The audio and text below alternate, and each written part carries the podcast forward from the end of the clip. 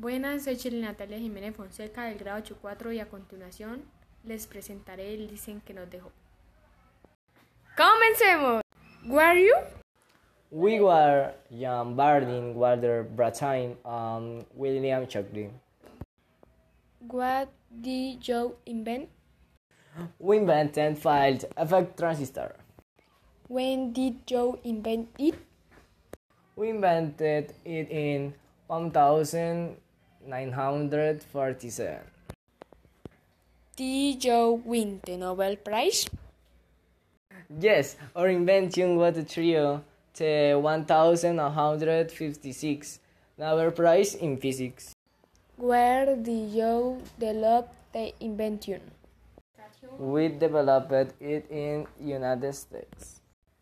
What did you create it?